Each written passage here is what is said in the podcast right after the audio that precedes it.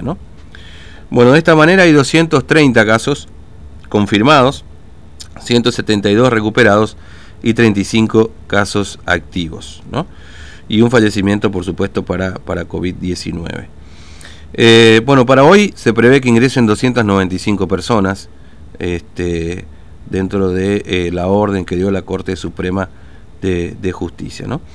Eh, bueno, así que este es el escenario que tenemos hasta ahora respecto de la cantidad de, casos, ¿no? Eh, bueno, muy bien, 17 minutos han pasado de las 8 de la mañana. Tenemos más temas, por supuesto, para compartir con ustedes, para hacer un avance, pero antes nos vamos a la calle porque es un tema que nos convoca de manera urgente, así que lo recibimos a Matías. TVO Digital y Diario Formosa Express presenta Móvil de Exteriores. Matías, buen día, ¿cómo estás? Buen día Fernando, buen día para toda la audiencia. En esta gris jornada nosotros arrancamos el recorrido aquí en la zona del Mercadito Paraguayo, puntualmente Bransen y Belgrano, en donde se encuentra el, viejo edificio de El Correo que antes funcionaba como eh, locales de ventas aquí en la zona del Mercadito. Recordemos que en un momento la municipalidad procede al eh, desalojo de este edificio, sacando a los comerciantes de aquí de este lugar, algunos de ellos se reubicaron. ¿Por qué había hecho esto la municipalidad? Porque este edificio tenía peligro de derrumbe y esta madrugada se derrumbó parte de este edificio.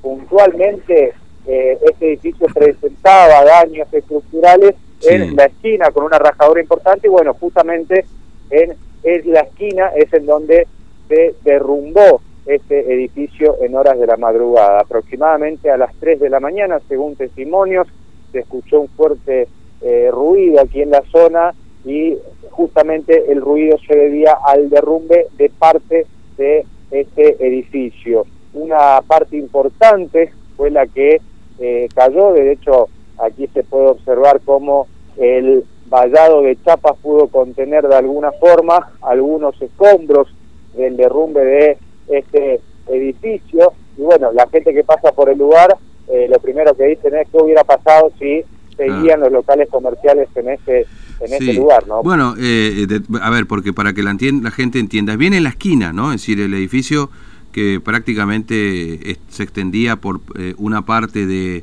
de, la Belgrano y otra parte de la calle Bransen, en esa esquina donde hacía ese semicírculo, digamos, esa ochava, ahí es donde cayó. Y ese lugar abajo era, pero un lugar de lleno de gente todo el tiempo. Obviamente que fue a la madrugada, esto si hubiese ocurrido, por supuesto, estando gente en un horario comercial, hubiese seguramente terminado en una tragedia. Pero bueno, esto, esto es contrafáctico, digamos, ¿no? Porque en definitiva el lugar está cerrado, está vallado, ya desde hace por lo menos año y medio, ¿no? No, no, recuerdo precisamente hace cuánto que está esto ya vallado, pero hace un buen tiempo, ¿no? Sí, hace bastante tiempo, Fernando. Y justamente eh, ya las intenciones de la municipalidad de desalojar el edificio venían desde hace tiempo, pero había, si se quiere, una especie de resistencia por parte de la gente que trabajaba en el lugar hasta que finalmente eh, se procedió, fue justamente durante un fin de semana, si mal no recuerdo, que se procedió a el, desalojo de este lugar, justamente porque presentaba peligro de derrumbe. Y bueno, mm. acá se está viendo que eh, efectivamente la estructura estaba muy, muy dañada. En este edificio en la parte de abajo funcionaban los locales comerciales que en la, en la parte superior eh, había como una especie de eh, depósito, eh, si se quiere, en donde se acopiaba mercadería en su momento. Pero es toda la esquina, uno no puede evitar recordar cuando uno observaba este edificio, una gran rajadura que presentaba justamente la planta alta, bien en la esquina, en la ochava. Bueno, evidentemente fue ese lugar en donde había un mayor daño estructural y terminó cediendo toda esta estructura de la ochava en esta madrugada. No hay nadie de la municipalidad, Fernando, en el lugar, no, no hay presente ninguna dirección eh, como para tratar de eh, trabajar y, evaluar eh, los daños para ver si va a seguir parte de esa estructura cayéndose porque bueno hay nosotros mm. podemos ver cómo hay algunas algunos sectores de, de la pared algunos eh, tramos de lo que eran las paredes que están justamente sostenidos ya por algunos hierros, algunos cables aquí en este lugar. Pero bueno, se derrumbó finalmente el viejo edificio del correo. Esto ocurrió eh, durante la madrugada, aproximadamente a las 3 de la mañana, según nos comentaron algunas personas que, bueno, son habituales aquí de esta zona del el mercadito eh, paraguayo. Pero te reitero, por el momento no hay ninguna autoridad eh, municipal, no hay ninguna dirección eh, municipal presente, teniendo en cuenta que justamente fueron ellos los que hicieron el trabajo de desalojo y el trabajo de eh, vallado con estas chapas aquí en, el lugar. Vamos a ver si le podemos preguntar aquí a un señor. Buenos días, señor. Una preguntita. Estamos en vivo para la radio 1019. Eh, bueno, finalmente se terminó por derrumbar el edificio, ya tenía peligro de derrumbe hace tiempo, ¿no?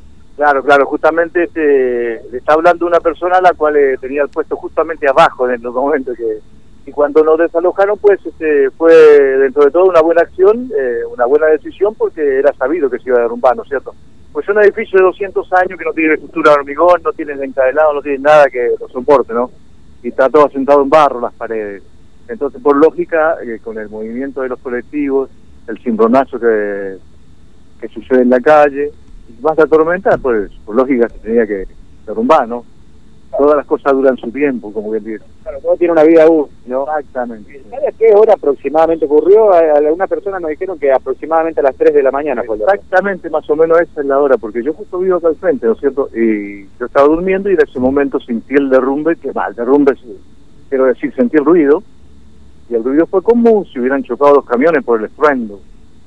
Yo salgo al balcón y miro y este, justamente ahí se había derrumbado. Entonces me bajé, vivo en el segundo piso, bajé por la escalera y me vine a ver, y entonces me di cuenta que se había derrumbado parte de la, de, de la estructura de hormigón, o sea, de mampostería y todo eso del, del frente, más bien dicho, ¿no es cierto? Claro, de, la- de la octava que era donde estaban las rajaduras. ¿no? Exactamente, justamente donde estaban las grietas, donde estaba todo lo más débil que en cualquier momento se podía derrumbar, ¿no? Era tan lógico. Matías, Sí, Fernando. no, ¿le puedes trasladar una pequeña pregunta? Eh, Sí, acá te está, te está escuchando el, el señor. eh, señor, buen día, ¿cómo le va? Fernando lo saluda. ¿cómo anda usted? Buenos días. Buenos días. Eh, ¿Sabe si ahí habitualmente, como usted está cerca, sabe si, si usted, si habitualmente, si había gente ahí adentro, si alguien se metía? Yo sé que estaba vallado y todo lo demás, pero por las dudas veo que a veces la gente se mete igual, digamos, ¿no? Bueno, yo le voy a explicar lo siguiente. Cuando nosotros, eh, justamente yo era uno de los que estaba, eh, tenía el local justamente abajo, ¿no es cierto? En la, Sí. sobre la parte de la, de la vereda. Este, cuando se hizo el desalojo, se limpió todo, se desalojó por completo, no había nadie, nadie. Mm. no porque estaba vigilado y estaba todo cerrado y vallado. Entonces no había ninguna persona, gracias a Dios, ¿no es cierto? Mm, claro, entiendo, entiendo. Bueno, muchas gracias, muy amable, estimado amigo. ¿eh? Hasta luego. Ahora, eh, le vuelvo a preguntar aquí, ¿estaba lloviendo en ese momento o, o no? Porque por ahí... Una pequeña, eh, una pequeña llovizna todavía. Recién se, había, se ve que se había terminado de un golpe fuerte de agua porque estaba todo lleno de agua en la calle, pero en ese momento no había mucha mucha lluvia, sino una leve lluvia nada más que estaba cayendo. Claro, ¿y ya se acercó alguien de la municipalidad? bomberos, en este policía? momento no se acercó nadie hasta ahora a la mañana, que yo este, me levanto siempre a las 6 de la mañana, este, miré, no había nadie. Y ahí, como yo le dije al otro periodista que vino, eh, yo soy maestro mayor de obra, trabajé mucho tiempo en construcción, por eso le digo lo de la estructura. Este, hay un tabique, una pared, que da a la calle Mm. sobre la Bransen. Y esa pared tiene un peligro terrible de derrumbe ahora porque los colectivos pasan justamente por la Belgrano y hacen el, el, el cimbronazo de la calle, ¿no es cierto?, del movimiento de la calle. Eh, puede derrumbarse en cualquier momento porque el techo está haciendo palanca Se puede ver cómo se está como, como inclinada la se pared. está inclinando, la pared se está abriendo abajo y el problema es el siguiente, que si esa pared se cae, va a caer no solamente para, el- para la vereda, sino que va a pasar a la calle porque es más larga. Y puede haber peligro de alguna desgracia, o de algún coche, o de algún señor que pase por abajo del árbol de afuera sobre la calle y que no va a ver para en un momento. Matías. Así que tendrían que prevenir a alguien y cerrar un poco más o, a- o ver qué puede hacerse para que este tabique no se caiga, porque ahora sí que está en peligro de caerse más fácilmente.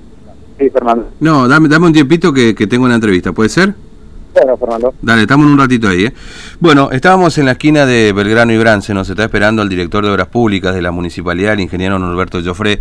Ingeniero Joffre, ¿cómo le va? Buen día, Fernando lo saluda, ¿cómo anda? Buen día, Fernando. ¿Cómo te va? Bien. a vos. Bueno, gracias por esperarnos ese ratito, ingeniero.